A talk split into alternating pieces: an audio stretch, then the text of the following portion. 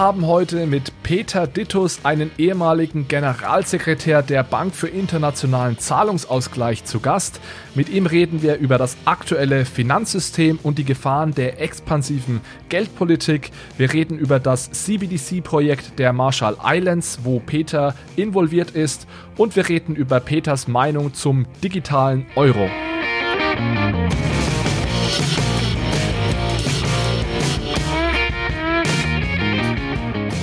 Hallo zusammen und herzlich willkommen zu einer neuen Episode von Bitcoin, Fiat und Rock'n'Roll. Hier geht es um digitale Währungen, um unser aktuelles Geldsystem und um die großen Fragen rund um das Thema Geld. Ja, ich sitze heute hier gemeinsam mit Jonas und wir haben einen ganz besonderen Gast im Podcast und zwar Peter Dittus. Und ich würde auch direkt an Jonas übergeben, um einige Worte zu Peter zu sagen. Jonas. Ja, danke Alex. Wir freuen uns wirklich sehr, dich, äh, Peter, heute hier in unserem Podcast äh, ja, als Gast haben zu können. Ähm, ich denke, du bist aufgrund deiner langjährigen Tätigkeit bei der Bank für internationalen Zahlungsausgleich wirklich sehr gut über das aktuelle Geldsystem informierst und beschäftigst dich ja auch aktuell schon seit mehreren Jahren mit digitalen Zentralbankwährungen. Deswegen, Peter, freuen wir uns sehr, dass du heute hier bist und dich mit uns austauschen wirst und wir würden dich bitten, dich zu Beginn einfach kurz äh, vorzubestellen, äh, vorzustellen, zu sagen, was du aktuell so machst und vielleicht deinen Hintergrund ein bisschen ausführst. Okay, also ich bin auch sehr froh, hier mit euch hier zu sein, Alex und Jonas. Äh, zu, viel, zu, mir gibt es eigentlich nicht so viel zu sagen. Ich hab, äh, ähm, bin Volkswirt, habe ähm, zuerst in der Weltbank, in der OECD gearbeitet, bin dann zur BITS gekommen und habe in der BITS zum zuletzt als Generalsekretär gearbeitet und habe mich dann entschieden, nochmal was anderes zu machen. Habe die BITS äh, vor vier Jahren verlassen und arbeite Augenblick, im Augenblick an einer digitalen Währung für die Marshall Islands. Das ist es so ungefähr, würde ich mal sagen. Das, das war kurz und knapp, äh, ein, einen beeindruckenden Lebenslauf kurz und knapp zusammengefasst. Ähm, die, die, die BITS, also die Bank für internationalen Zahlungsausgleich, ist, ist hier in diesem Podcast all, allgegenwärtig, weil die, die BITS ja, ja, ich sag mal, im, im, internationalen Geldwesen eine sehr wichtige Rolle spielt und vor allem jetzt auch, wenn es um digitale Währungen geht. Deswegen würde ich vielleicht mit dem Thema kurz äh, einsteigen. Ich habe nämlich das Gefühl, dass obwohl die, die BITS ja eine sehr, sehr wichtige Institution ist, dass sehr viele Leute davon noch nie etwas gehört haben. Und das be äh, beinhaltet auch Menschen, die im Finanzwesen arbeiten. Also das merke ich ganz oft, dass man nicht genau weiß, was die BITS eigentlich ist und was die BITS macht. Vielleicht kannst du mal ganz kurz, und ich, ich wette, die Frage musstest du schon tausendmal beantworten in deinem Leben, äh, was, was die BITS, vielleicht in wenigen Sätzen zusammengefasst, was, was die Aufgaben der BITS sind. Also das ist relativ einfach. Die BITS ist eine Kooperative der Zentralbanken, kann man sagen. Das heißt, die wichtigen Zentralbanken der Welt so, äh, sind dort äh, Anteilseigner und die BITS erbringt Dienstleistungen für diese Zentralbanken. Welche Dienstleistungen sind das? Das ist einmal äh, ein runder Tisch, an dem man sich zweimal pro Monat trifft, die Gouverneure, um weltwirtschaftliche Finanzfragen zu diskutieren. Das beinhaltet die, das Management von äh, Währungsreserven der Mitgliedszentralbanken und auch anderen Zentralbanken und äh, nicht zuletzt äh, ökonomische Forschung und äh, Statistiken, äh, die wahrscheinlich relativ bekannt sind von Leuten, die sich damit beschäftigen. Das ist es so ungefähr. Ähm, die BITS ist, nachdem sie eine Kooperative ist, ist natürlich ähm, ein Großteil der Arbeit findet sozusagen hinter geschlossenen Türen statt, äh, weil es ist eben eine Zusammenarbeit der Zentralbanken. Aber es gibt auch eine ganze Reihe von Berichten, mit der die BITS an die Öffentlichkeit trifft. Das bekannteste ist wahrscheinlich der äh, Basler Bankenausschuss, der zwar nicht die BITS ist, aber der bei der BITS angesiedelt ist. Jetzt, jetzt ist es ja so, dass die BITS auch relativ stark in den Medien ist, wenn es so um das Thema digitale Währungen geht. Du warst, hast jetzt gerade gesagt, du warst bis 2016 dort. Hat das damals schon begonnen oder ist das jetzt wirklich eine, eine Sache, die die BITS erst seit wenigen Jahren beschäftigt, wenn es dann so ums, ums Thema Kryptowährungen geht, digitale Zentralbankwährungen und so weiter? Also das ist eine schwierige Frage, weil äh, Kryptowährungen ist sicher eine relativ neue Sache. Aber ich kann mich daran erinnern, 1996 haben wir, das war Alan Greenspan, war damals Chairman der Fed, haben wir ein Papier über elektronische Währungen äh, für ihn gemacht und den G10-Ausschuss. Und äh, da ging es unter anderem darum, wie man digitale Signaturen verwenden kann, um mit äh, asymmetrischen Schlüsseln, um solche Währungen äh, sicher zu machen. Äh, das heißt, die BITS hat sich schon lang mit solchen Fragen beschäftigt, aber die Frage der Kryptowährungen ist natürlich sehr neu.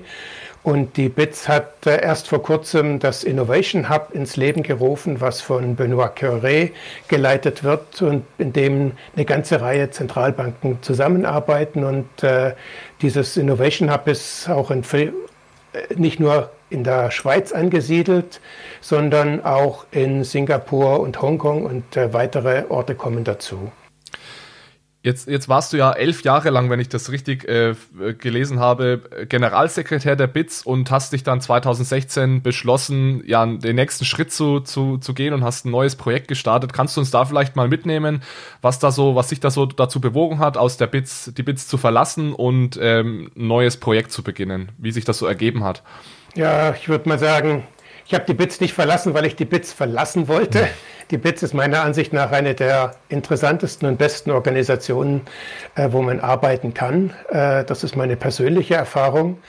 Äh, aber nachdem man einen Job für elf Jahre lang gemacht hat, äh, wird alles ein bisschen zur Routine und ich mache gern immer neue Sachen, die mich auch persönlich reizen und an denen ich, äh, wo ich wo ich eine Nuss zu beißen habe und nicht etwas, wo ich äh, sanft über die Wellen gleiten kann, so dass ich dann entschieden habe 2016, das reicht jetzt eigentlich und ich muss noch möchte noch mal was anderes machen. Und dann habe ich mich mit einem Consulting-Unternehmen selbstständig gemacht. Ich äh, arbeite mit verschiedenen äh, Firmen zusammen. Und dann hat sich per Zufall ergeben, ein alter Freund von mir von McKinsey hat mich zusammengebracht mit einem Unternehmen aus Tel Aviv und äh, der wollte eine Kryptowährung für ein Land äh, einführen und ich fand das eine tolle Idee, wie er das angegangen ist und da habe ich gesagt, ja, da mache ich mit. Okay, bevor wir jetzt dann genauer auf dieses äh, neue Projekt eingehen, das du gerade verfolgst, würde ich mal äh, an Jonas abgeben und, und wir reden vielleicht zuerst mal äh, über ein Buch, das du geschrieben hast, Peter, und, und ein bisschen allgemeiner über das äh, aktuelle Finanzsystem und die, die Herausforderungen, die uns, äh, sich, sich uns da aktuell stellen. Jonas. Genau, ähm, ja, Peter, du bist ja schon sehr, sehr viele Jahre auch durch deine Stellung bei der BITS mit dem aktuellen Finanzsystem in, äh, in Kontakt, hast da natürlich auch sehr, sehr tiefe Einblicke gesammelt und hast im Zuge dessen auch vor wenigen Jahren ähm, das Buch Revolution Required, The Ticking Time Bombs of the G7 Model veröffentlicht, was wir auch gerne ähm, euch, liebe Hörer, in den Show Notes verlinken. Ähm, ich fand das Buch wirklich sehr, sehr beeindruckend und teilweise aber auch wirklich angsteinflößend, was doch für, für Risiken und Probleme in dem aktuellen Geld-, Geld und Finanzsystem auch ähm, stecken. Vielleicht könntest du uns hier kurz abholen und äh, deiner Meinung nach die aktuell ja, größten Probleme, die das aktuelle Geldsystem oder Finanzsystem ähm, in sich trägt, praktisch kurz ausführen. Gut, ich kann natürlich nur meine eigene Meinung wiedergeben. Ja, das ist, äh, da gibt es jede Menge strittige und streitbare Thesen darüber. Äh, meiner Meinung nach sind wir, würde ich mal zwei Punkte hervorheben. Das eine ist, durch die, als die Finanzkrise 2008 äh, ausbrach, war die Frage, wird diese Finanzkrise zu einer Weltwährungskrise oder Weltwirtschaftskrise? Und die Zentralbank gesagt, das darf nicht sein. Wir wissen, das ist ja 1929, 30 passiert und wir haben daraus gelernt und dann wurde auf die äh, geldpolitische, äh, aufs Gaspedal gedrückt und das wurde auch tatsächlich äh, sehr gut gemacht und die, eine äh, Wirtschaftskrise konnte vermieden werden. Äh, das Problem ist dann, dass diese starke Ausweitung der Zentralbankbilanzen ähm, nicht zurückgefahren wurde. Das heißt, es wurde, blieb weiter sehr hoch. Und ähm, die ersten Versuche, das zurückzufahren, also die gab es, aber dann äh, hat sich schnell, sehr schnell äh, ein politischer Widerstand geregt, weil das äh, das Drücken aufs Gaspedal ist natürlich äh, nicht nur gut für die Wirtschaft, es ist auch gut für die äh, Aktienpreise und für die Hauspreise und für die Goldpreise und äh, alle möglichen Assets. Und äh, jetzt mit der Corona-Krise ist es nicht nur so, dass wir nicht äh, äh, zurückgefahren haben, sondern dass jetzt die Zentralbankbilanzen wirklich explodieren und äh, alle möglichen Papiere aufkaufen. Das heißt, äh, ich sehe darin zwei große Gefahren. Das eine ist, wir entwickeln uns so langsam aber sicher äh, in ein Staatsbankensystem, wenn man so will, äh, wo die Zentralbank ähm, der äh, Länder of First Resort fast wird und nicht mehr Länder of Last Resort. Und das kombiniert mit Staatsschulden, die inzwischen gestiegen sind auf Werte von äh, zum Beispiel in Frankreich ungefähr 120 Prozent vom Bruttosozialprodukt. Äh, früher hat man gesagt, oder das Buch von äh, Rogger von Reinhardt haben so als kritische Grenze festgelegt, wenn ich mich recht erinnere, 60 Prozent. Ähm, inzwischen sind wir in fast allen äh, entwickelten Staaten sind wir bei, ähm, sagen wir mal, bei 100 oder mehr. Gut, die Schweiz ist noch drunter, Deutschland ist noch drunter, aber allgemein sind die, ist die Schuldenlast von einer Höhe, die historisch gesehen nie, äh, nie zu normaler Zurückzahlung gefunden hat, sondern entweder zum äh, Gelddrucken, was wir ja sehen, äh, und dann ist die Frage, wie wirkt sich das äh, langfristig auf die Wirtschaft aus? Und ähm, wahrscheinlich, wahrscheinlich sehen wir wahrscheinlich irgendwann einen relativ großen äh, Krach oder aber, äh, was wir in der Vergangenheit auch schon gesehen haben, ähm, die äh, Financial Repression wo eben die äh, Zentralbanken verpflichtet werden, die, Staat, äh, die Staatsfinanzierung direkt zu übernehmen, wie das jetzt teilweise auch schon funktioniert. Und ähm, das ist meiner Ansicht nach äh, eine Riesen-Challenge. Was kann man dagegen tun, ist wahrscheinlich die nächste Frage. Richtig. Ähm, Peter, ich hätte noch kurz eine, eine Zwischenfrage, bevor wir äh, darüber mhm. reden, was können wir dagegen tun. Jetzt mal zurückblickend, du, du hast jetzt gesagt, die, nach der Finanzkrise war ja so eine gewisse expansive Geldpolitik durchaus angebracht und die hat auch mhm. geholfen. Jetzt war es ja dann so, dass in den Jahren danach, ich meine, in Europa vor allem sind wir direkt in die Euro-Krise geschlittert und vor allem waren die Inflationsraten ja extrem niedrig. Und was ein, ein weiterer Grund äh, dieser expansiven Geldpolitik war ja dann nicht nur, weil sich die äh, Staaten dran gewöhnt hatten und das alle gut fanden wegen der hohen Assetpreise, sondern die Zentralbanken haben ja immer noch weiter versucht, durch diese expansive Geldpolitik die ihre Inflationsziele zu erreichen. Deswegen meine Frage so ein bisschen, was wäre denn die Alternative gewesen? Also Zentralbanker würden jetzt wahrscheinlich antworten, wir, wir hatten ja keine andere Wahl, weil die Fiskalpolitik war nicht existent und wir hatten Inflationsraten von 0 bis 1 Prozent. Wir waren ja mehr oder weniger verpflichtet, in irgendeiner Art und Weise expansive äh, Geldpolitik zu betreiben. Ja, also die Inflationsraten in, zum Beispiel nehmen wir den Euro-Raum, die Inflationsrate war ja nie negativ, ja. Die die Grundinflationsrate war immer positiv, ja. Und äh, oft, äh, vor allem wenn man dann die temporären, die Fluktu äh, Energiepreise rausnimmt, die zu den Fluktuationen führen, war die Inflationsrate äh, immer im positiven Bereich und teilweise gar nicht so weit weg von der, vom Ziel. Die Frage ist, äh, welches ist das richtige In Inflationsziel? Sollten wir das, sollte das 2% sein? Äh, das äh, ist im äh, Gesetz über die Europäische Zentralbank ja nicht so klar beschrieben, sondern das ist, definiert, ist definiert, definiert vom, vom, von der EZB selbst. Und ähm, man kann natürlich sagen, also wenn man das, wenn man das, wie soll ich sagen, auf den Punkt bringen will, kann man sagen, die Zentralbanken sind zwar unabhängig, aber de facto eben nicht mehr unabhängig, weil äh, mit der Krise und einer äh, Fiskalpolitik, äh, die nicht richtig reagiert, äh, kann man sagen, ist, äh, ist die Zentralbank sozusagen geht den Weg des geringeren Übels und äh, spielt eben das böse Spiel mit, weil es geringere Kosten verursacht aus ihrer Sicht als äh, sozusagen an ihrem Mandat strikt festzuhalten. Ja, äh, das Problem ist natürlich, da kommt man nicht mehr raus. Ja, da, da gewöhnen sich alle dran und dann sagen alle, ja, das funktioniert ja prima. Äh, und das, bei der nächsten Krise müsste halt noch stärker aufs Gaspedal drücken. Aber wie zum Beispiel der frühere Chef der FED eben neulich seinem Kollegen in der FED gesagt hat, ähm, man hat irgendwann eben keine Munition mehr. Und, oder die Munition ist eben so brutal, dass es wirklich in, ins Gelddrucken geht, äh, physisch. Äh, man, CBDC wäre natürlich toll, dann könnte man alle mit einem Knopfdruck an allen jetzt 500 Dollar geben oder 1000 Euro und dann eben die Wirtschaft ankurbeln. Ob es wirklich funktioniert, ist die andere Frage, weil äh, solange man, äh, solange grundsätzliche Ängste und grundsätzliche Probleme da sind, ich glaube, das mit dem Gelddrucken kommt man relativ schnell ans Ende seiner Weisheit. Hm.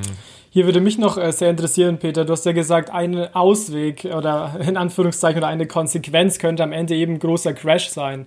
Ähm, meinst du, dass es auch noch eine Möglichkeit gibt, aus der Situation über das Zurückfahren der ähm, Geldpolitik ähm, rauskommt. Also dass man zum Beispiel sagt, angenommen, Covid wäre jetzt wirklich bald vorbei, dass man als EZB die äh, Zinsen tatsächlich auch ähm, erhöhen würde? Oder meinst du, hier sind allein auch die, ja, ist die Verschuldung schon zu groß, um hier überhaupt signifikant positive Zinsänderungen am Ende auch durchzusetzen oder zu implementieren?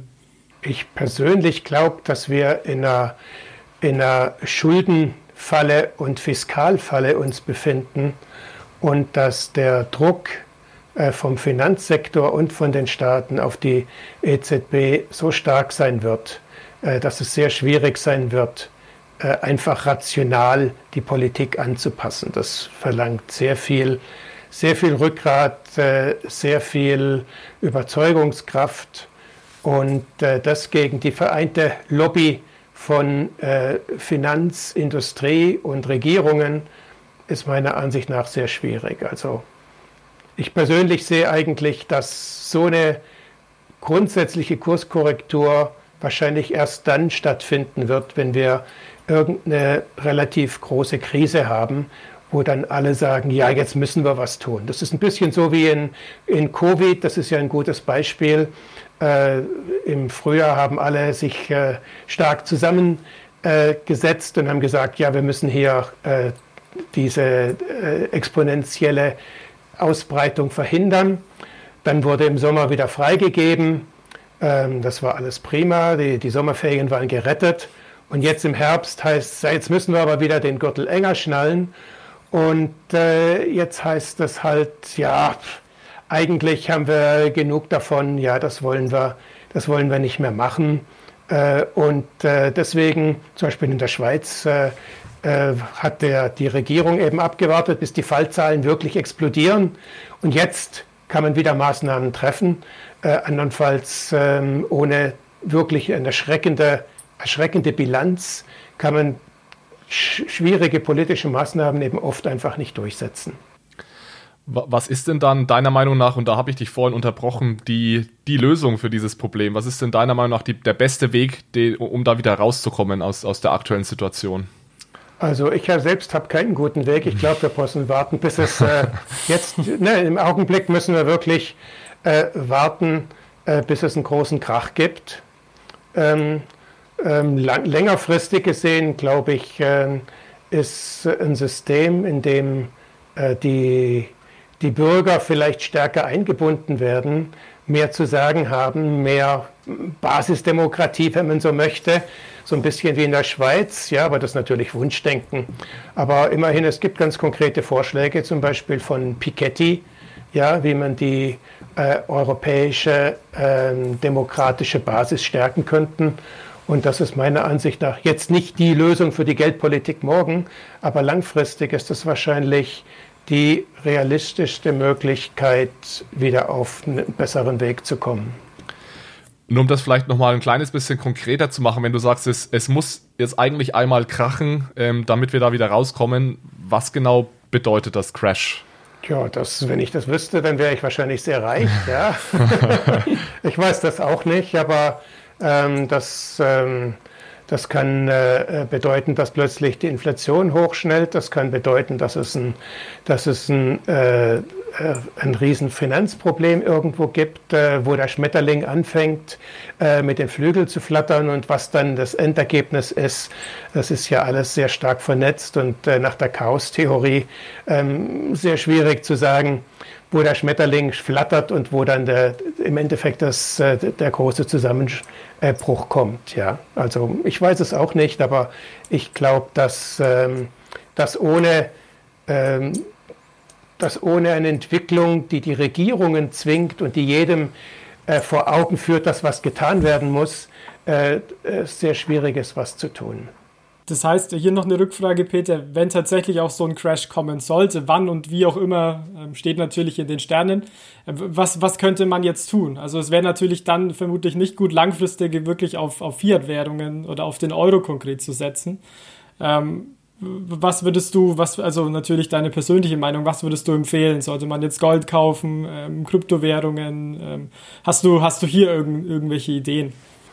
Ja, ich meine, ich glaube nicht, dass wir von Fiat-Währungen wegkommen. Ja, ich meine, Fiat-Währungen, die werden äh, der Backbone, ob, ob sie jetzt als CBDC ausgestaltet werden oder nicht, aber Fiat-Währungen äh, werden, werden mit uns bleiben für die absehbare Zukunft. Ähm, das, die Frage ist dann höchstens, äh, wie sich der Einzelne absichern kann, äh, wie er sein Portfolio diese diversifizieren kann. Und da kann man nichts Allgemeines sagen. Das hängt von den persönlichen Präferenzen ab, das hängt von, der, äh, von den Bedürfnissen ab, wann man auf sein Geld zugreifen muss, die Liquiditätspräferenzen, das hängt vom Alter ab. Also es hängt von so vielen Sachen ab. Ich würde da nicht ein allgemeines Rezept geben.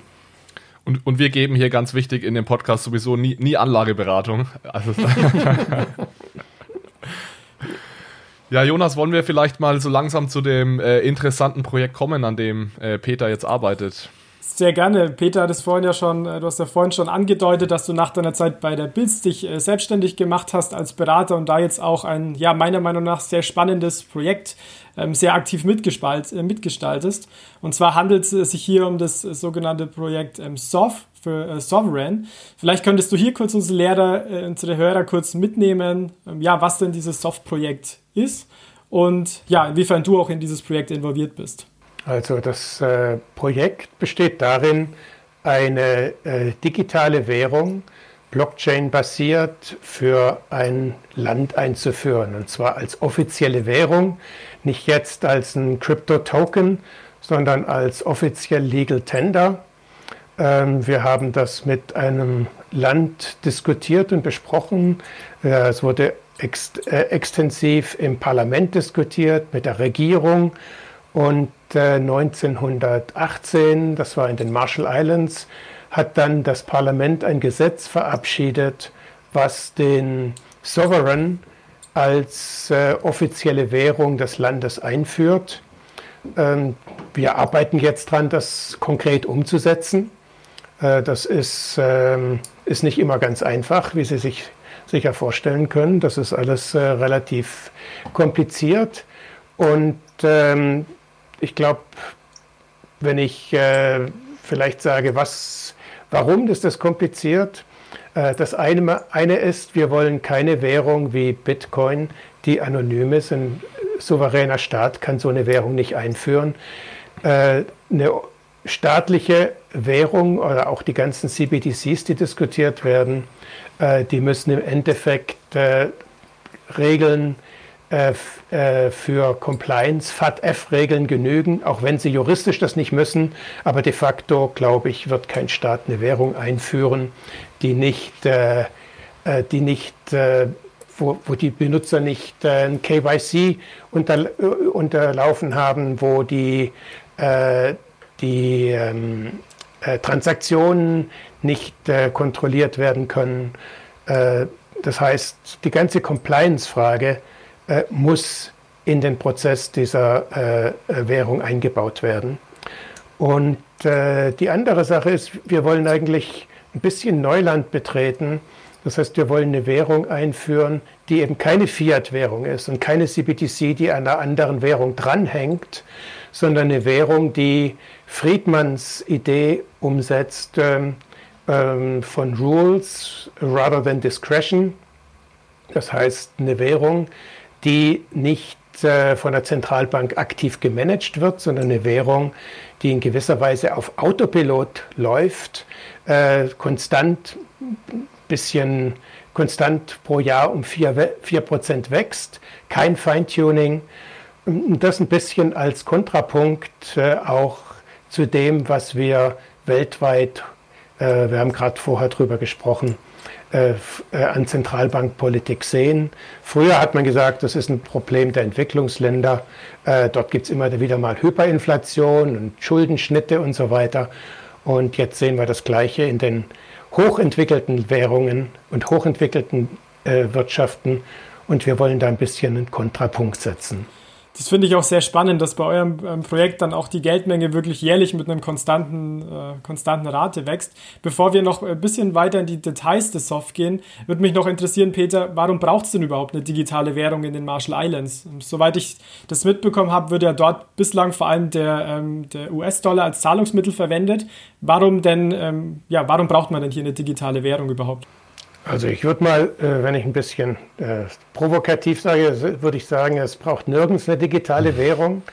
Äh, es ist die Frage, ist es, ist, ist es von Vorteil, bringt das was? Und für die Marshall Islands ähm, hat das, sagen wir mal, ähm, zwei entscheidende Vorteile oder drei entscheidende Vorteile.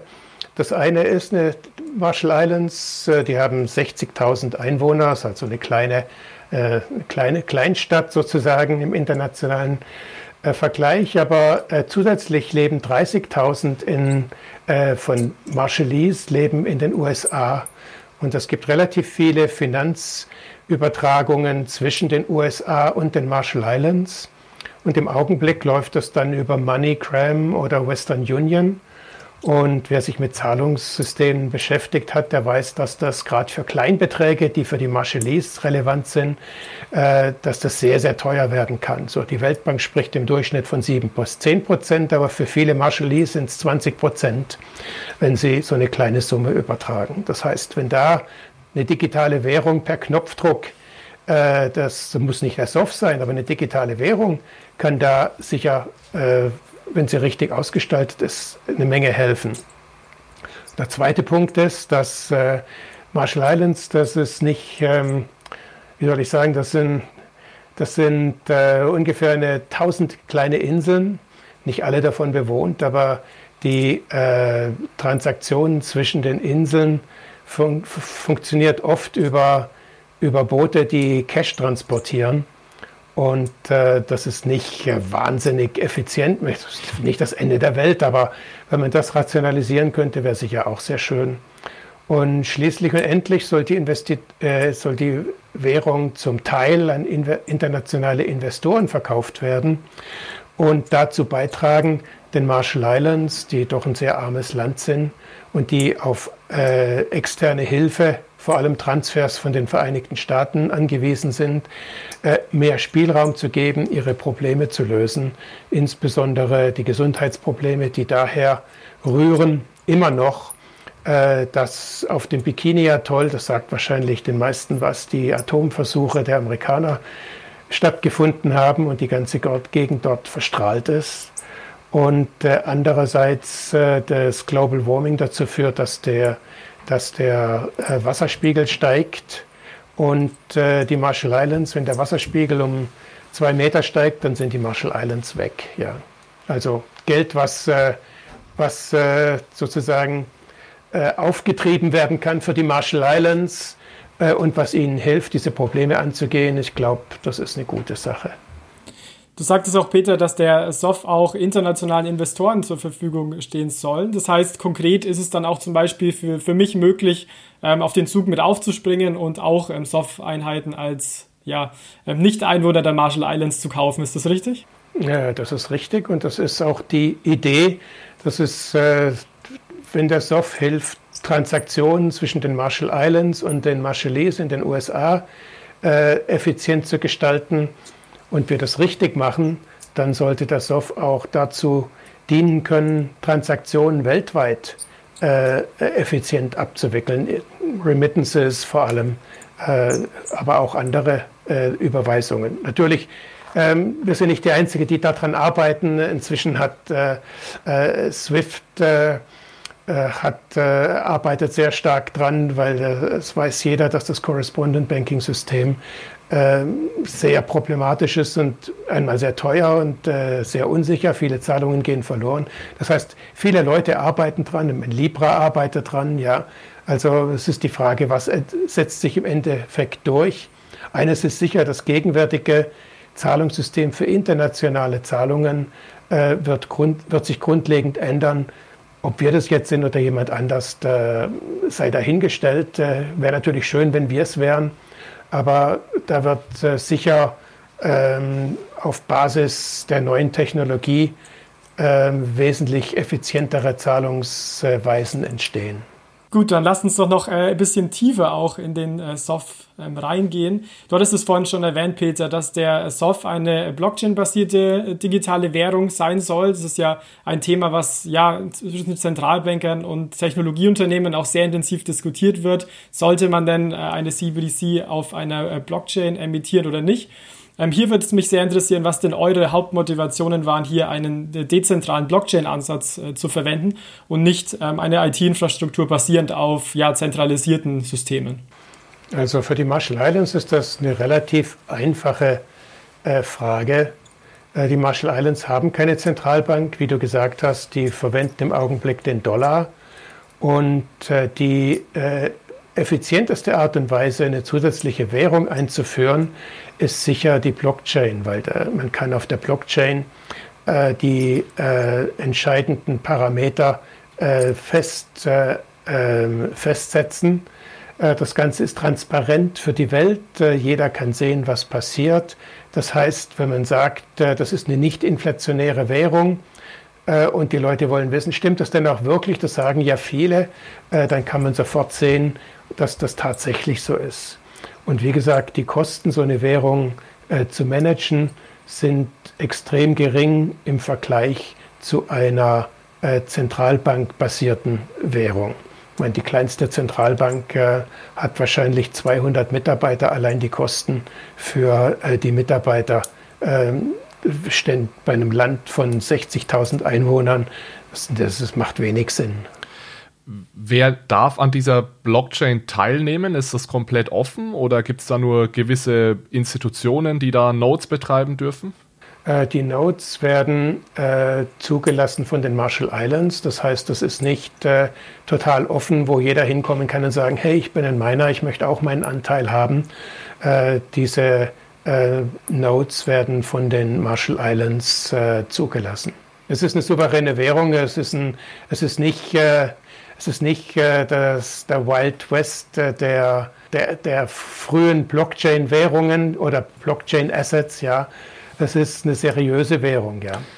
Das verstehe ich absolut. Ähm, was, was sind da die Bedingungen, die, die erfüllt werden müssen, damit ich da eine Node äh, betreiben darf? Ist das schon offiziell? Muss ich da, reicht es da, dass ich da einfach ähm, Staatsbürger bin oder muss ich da gewisse andere Voraussetzungen erfüllen? Eine Staatsbürger muss man sicher nicht sein. Es ist eine Frage der Solidität und der, äh, der wie soll ich sagen, der, äh, der inwieweit man äh, vertrauen kann, solide, ähm, äh, ernsthafte Überprüfung äh, des, des, äh, des, des, Business, der Leute, die den Business managen. Aber das Ganze ist noch nicht festgelegt. Das ist zu früh. Wir sind noch nicht in dem Stadium, dass man sagen könnte, äh, wir, wir kommen zu Notes. Wir sind, wir sind noch gar nicht dabei. Ja, okay. Aber nur, nur dieses, das grobe Governance-Modell ist die Idee, dass da der Staat dahinter steht und der Staat dann, ich nenne es jetzt mal, Lizenzen vergeben würde an vertrauenswürdige Institutionen, die dann äh, an diese Blockchain betreiben am Ende. Ja, die Idee ist, dass der Staat äh, dass der Staat das managt und äh, Lizenzen vergibt. Das ist richtig. Eine Frage, die vielleicht auch im aktuellen Stadium noch zu früh ist, ich würde sie gern trotzdem stellen. Und zwar ist ja typischerweise ein Use Case einer CBDC, dass sie so eine Art digitales äh, Bargeld darstellt. Ähm, und hier mit Bargeld äh, wissen wir auch, man kann bis zu einer bestimmten Schwelle anonyme Zahlungen tätigen. Ähm, man kann auch ähm, Offline-Zahlungen teilweise tätigen. Du hattest vorhin schon gesagt, Peter, dass der SOF keine ja, Kryptowährung in dem Sinne ist, mit der man komplett anonym Zahlungen tätigen kann. Allerdings würde mich interessieren, gibt es denn Überlegungen, dass man vielleicht bis zu einer bestimmten Schwelle anonyme Zahlungen tätigen kann? Als, als erstes und als zweites es, soll es möglicherweise auch Offline-Zahlungen geben oder bezieht ihr euch vor allem auf Online-Zahlungen, weil es ja auch viel um grenzüberschreitende Zahlungen ähm, geht, wo vielleicht diese Übertragung ähm, ja von Phone zu Phone direkt gar nicht so eine wichtige Rolle spielt? Also äh, es ist, wird sicher Offline-Zahlungen geben. Das ist auch äh, wichtig in den Marshall Islands, wo nicht überall immer Empfang ist, äh, wo man also das äh, zentral machen könnte. Und äh, andererseits, ähm, es wird, äh, äh, es ist nicht so gedacht, dass grundsätzlich alle Zahlungen immer identifiziert werden können, sondern äh, die Idee ist, dass jeder, der am System teilnimmt, äh, dass der gewisse Kontrollen sich unter, äh, unterzogen hat. Das heißt, äh, man weiß, dass der eine Adresse hat, äh, man weiß, dass, das, äh, dass der auf keiner Sanctions List steht, man weiß, dass der nicht vorbestraft ist unter Umständen. Also das ist äh, diese Art von vorbestraft ist wahrscheinlich noch akzeptabel, aber äh, diese, diese Arten von Sachen werden überprüft und dann bekommt diese Adresse sozusagen ein White Label, ist auf einer Whitelist und damit weiß jeder, der mit dieser Adresse interagiert, dass, die, dass diese Adresse Mindestbedingungen erfüllt, äh, die auch eben, äh, die man selber erfüllt. Und das ist äh, der Ansatz. Man weiß also nicht, wer der andere ist, indem man einfach auf die Adresse guckt, weil das wäre ja, das wäre ja von aus, wer würde die Währung dann verwenden wollen, wenn man alle seine Transaktionen im Internet publizieren muss? Das macht, das macht ja wenig Sinn. Ich hätte noch mal die Frage jetzt, inwieweit denn das Projekt vorangeschritten ist und wo wir heute stehen. Ähm, Gibt es schon einen Termin, wann der Software äh, offiziell eingeführt wird? Vielleicht kannst du uns da noch einen kleinen Einblick geben. Also, wo stehen wir heute? Ähm, das Projekt ist relativ gut vorangeschritten. Ja, wir haben äh, Partnerschaften mit verschiedenen Firmen äh, sind wir eingegangen. Wir arbeiten im Blockchain-Bereich mit Algorand zusammen, was meiner Ansicht nach für Finanztransaktionen vermutlich eine der besten, äh, der besten Firmen ist. Eine sehr, sehr sichere Blockchain, äh, sehr schnell, highly scalable, äh, hat auch Smart Contracts drauf äh, und äh, funktioniert mit einem Proof-of-Stake-System äh, in einem sehr sicheren Proof-of-Stake-System, was äh, relativ wichtig ist, auch für die Marshall Islands, weil dort natürlich ein Proof-of-Work, was zur Global Warming beiträgt äh, und äh, ist natürlich für ein Land, was unter Global Warming leidet, äh, nicht, äh, nicht akzeptabel. Auf der, also auf der technischen Seite sind wir also relativ weit fortgeschritten. Äh, auch äh, wie, die, wie KYC und das alles gemacht wird, äh, das ist auch inzwischen geklärt. Äh, was äh, inzwischen ähm, äh, geklärt werden muss, ist, oder was Schwierigkeit hervorgerufen hat, ist, dass die Regierung in den Marshall Islands hat sich geändert. Das heißt, die, die frühere Opposition ist jetzt an der Macht und die sind dabei, ein, einen äh, Due Diligence zu machen, um alle Vor- und Nachteile des SORFs äh, äh, zu beleuchten. Nicht nur für den SORF, auch für andere Politiken, äh, die die frühere Regierung ins Leben gerufen hat, wird Ähnliches gemacht. Das heißt, äh, wir erwarten, dass die Due Diligence im Januar abgeschlossen ist und dann äh, wird sich entscheiden, wie die Regierung mit dem SORF weiter vorangehen will. Jonas, bevor wir weitergehen, ich hätte noch, noch eine abschließende Frage zum, zum Soft. Und zwar, äh, du, Peter, du hast uns vorhin schon ein bisschen einige Worte zu den Use Cases, äh, zu den Use Cases erzählt. Also Remittances hast du erwähnt, also grenzüberschreitende äh, Zahlungen, die Tatsache, dass es aktuell sehr ineffizient ist, mit, mit physischem Bargeld auf den Marshall Islands zu hantieren. Ähm, zwei weitere Use Cases, äh, die, die mir jetzt einfallen würden, und du hast es gerade erwähnt, wäre so eine Art Programmierbarkeit. Also habt ihr das irgendwie im Kopf, dass es eine Art programmierbare Währung werden kann oder programmierbare Zahlungen damit ausgeführt werden können? Das wäre so die erste Sache, die mir einfällt. Und die zweite Sache, ist es geplant, dass über den Soft auch Kredite vergeben werden können? Also das, was eigentlich Banken heutzutage machen. Also ähm, zum, zum Ersten, es ist geplant, dass äh, bestimmte Sachen automatisiert werden können, aber das ist sicher der zweite Schritt. Ja, das ist nicht das, was am Anfang im Mittelpunkt steht. Äh, was die, also deine zweite Frage, was war das? Ah, die Banken, ja. Die, die Kreditvergabe, also, ja, genau. Ähm, das SOF ist als Währung gedacht, ja, nicht als äh, äh Replacement äh, für Banken. Das heißt, äh, die, die Stoßrichtung ist ganz klar auf äh, einem Zahlungsmittel und einem Wertaufbewahrungsmittel, aber nicht äh, ein Mittel, was sozusagen den gesamten Finanzsektor ersetzen soll. Äh, ich glaube, das wäre auch nicht sehr realistisch und ich glaube, da würden wir uns äh, weit damit übernehmen. Und ich bin auch nicht sicher, dass das der richtige Weg wäre. Man, das kommt darauf an, wie man äh, Kreditvergabe anguckt. Wenn man von Mikrokrediten redet, wie zum Beispiel äh, in vielen asiatischen Ländern, da könnte das vielleicht eine Rolle spielen. Aber ich glaube, bei einer Kreditvergabe äh, ist ja die Überprüfung des Kreditnehmers es ist eine äh, entscheidende Funktion der Banken. Und wie die Banken das dann intern abwickeln wollen oder die anderen Institutionen, die Kredite vergeben, egal ob das jetzt Banken sind oder andere, äh, das, ob das dann jetzt intern besser mit einer Blockchain gemacht wird oder mit einem standardzentralen Ledger, ist, glaube ich, eine interne Frage. Aber ich glaube nicht, dass Blockchain Kreditvergabe lösen kann. Das, es sei denn, es sind Mikrokredite. Was mich noch interessieren würde, Peter, wir sehen jetzt ja auch in der Eurozone immer mehr Dis Diskussionen über einen digitalen Euro, also eine CBDC, die von der EZB kommen könnte. Mhm. Was natürlich sind die, die Volkswirtschaften allein der Eurozone und der Marshall Islands, würde ich sagen, nicht eins zu eins äh, aufeinander übertragbar. ähm, was wären denn deiner Meinung nach trotzdem Lektionen, ähm, die man vielleicht aus dem Soft ziehen könnte und auch in so einen digitalen Euro ähm, ja, mit, mit einarbeiten und berücksichtigen kann? Ja, ich bin nicht sicher, dass wir Lektionen dem Euro Bereich geben können, äh, auf, aufgrund der wenigen Erfahrungen, die wir bis jetzt in den Marshall Islands äh, gesammelt haben.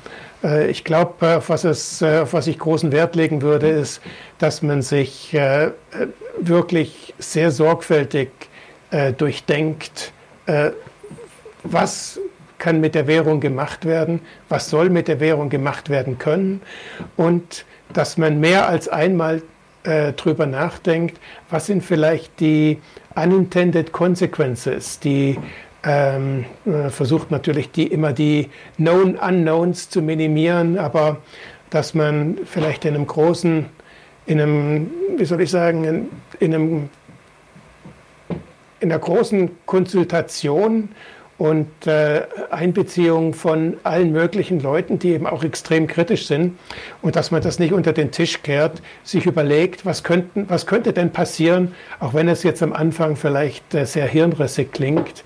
Ähm, viele Sachen, die bei, mit, der, mit der Einführung des Euros ähm, durchdacht waren, haben nachher dann, wie soll ich sagen, ähm, äh, Charakteristiken aufgewiesen, die dann eben dazu geführt haben, dass man sieht, das gibt doch viel mehr Probleme, als wir anfänglich gedacht haben.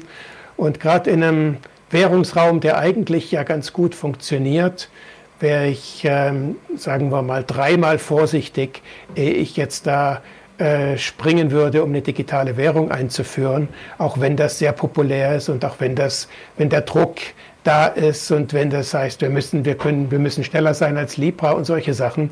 Ich glaube, man muss wirklich sehr gut sich überlegen, was für negative Auswirkungen das haben könnte, weil das Upside Potential für einen Währungsraum wie den Euro ist relativ limitiert. Es ist da, aber es ist relativ limitiert. Ich meine, Maschinenzahlungen und ähnliches kommen gleich in den Sinn, ja. Aber äh, der, das Downside Risk ist äh, in, äh, in einem Währungsraum wie dem Euro äh, potenziell viel größer als das Upside Potential. Das heißt, man muss die Sache richtig hinkriegen.